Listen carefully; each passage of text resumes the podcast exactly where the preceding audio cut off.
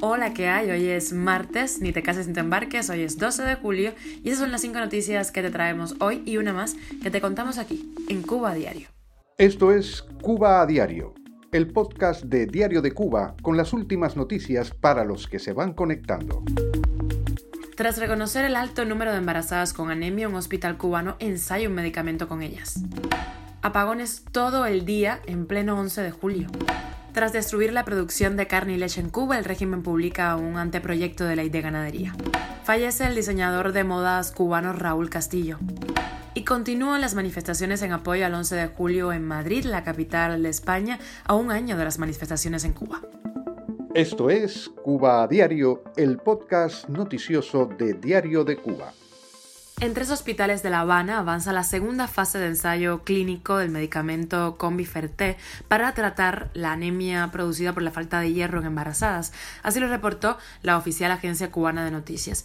El estudio, que lidera el Estatal Centro Nacional de Biopreparados, se desarrolla en los hospitales Ramón González Coro, Hijas de Galicia y Maternidad Obrera. La información trasciende a pocos días de que el periódico oficial Tribuna de La Habana reconociera que hasta el 70% de las embarazadas llegadas a maternidad obrera padecían anemia por baja hemoglobina. Las pruebas involucran a 120 embarazadas que van a recibir las dosis por tres meses. El fármaco se produce a partir de otros dos que tienen una efectividad limitada y generan problemas estomacales.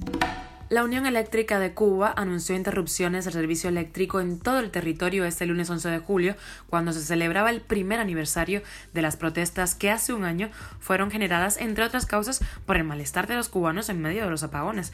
El viernes, las esperanzas de los cubanos de salir de estos apagones murió con el incendio en el bloque 2 de la termoeléctrica Felton de Holguín, que sufrió daños de consideración y requerirá tiempo para recuperar la caldera. Cuba a diario. El Ministerio de Agricultura de Cuba publicó el anteproyecto de ley de ganadería para que sea revisado por todas las personas naturales y jurídicas, según informó el estatal Granma. Según la nota de este periódico, la ley prevé el fomento, desarrollo, protección y recuperación de la ganadería en Cuba y el perfeccionamiento del control del patrimonio ganadero, para incrementar así de forma sostenible la producción pecuaria. Los ganaderos cubanos se quejan por falta de atención del Estado a su actividad, contratos mal hechos e impagos. Y el diseñador de moda cubano Raúl Castillo Jiménez habría fallecido a los 64 años de edad en La Habana, según varias publicaciones en Facebook que no precisan la causa de su muerte. Hace un año, sus amigos habían advertido en Facebook de la pobreza en la que vivía y la precariedad de su salud. Las ayudas que recibió el diseñador tras una publicación, un pedido que se hizo en redes sociales, incomodaron al régimen cubano, como mostró una publicación de la agencia oficialista Caricatos del Consejo Nacional de las Artes Escénicas, que calificó de indignante la noticia y evidente manipulación lo publicado en medios independientes sobre la atención a la salud del diseñador. Además de trabajar con la UJC, Castillo colaboró con instituciones oficiales cubanas como por ejemplo el Ministerio de Educación y el Centro Nacional de Prevención de Enfermedades de Transmisión Sexual. Cuba a diario. Y ayer en la tarde-noche, en la Plaza Callao, uno de los puntos más céntricos de la capital española, un grupo de cubanos, principalmente jóvenes, se reunieron con pancartas y un micrófono para hablar sobre la libertad de Cuba, cómo vivir el pasado 11 de julio, muchos de ellos en Cuba, y enviando mensajes de apoyo al pueblo cubano. Entre los que allí se reunieron estuvieron Carolina Barrero y Junio García, entre otros. Las banderas cubanas no faltaron, ni tampoco la presencia de los medios.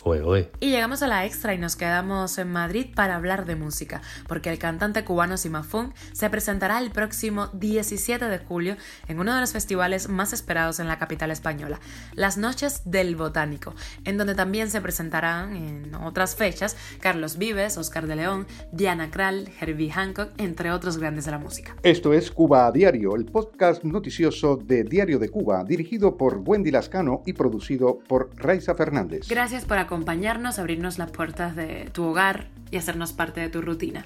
Recuerda que estamos contigo de lunes a viernes a las seis y media de la mañana hora en Cuba, muy temprano por allá, y doce y media del mediodía en España, en Europa. Nos puedes encontrar en Spotify, SoundCloud, Apple Podcast y Google Podcast, Telegram y seguirnos en nuestras redes sociales. Yo soy Wendy Lascano, te mando un beso enorme.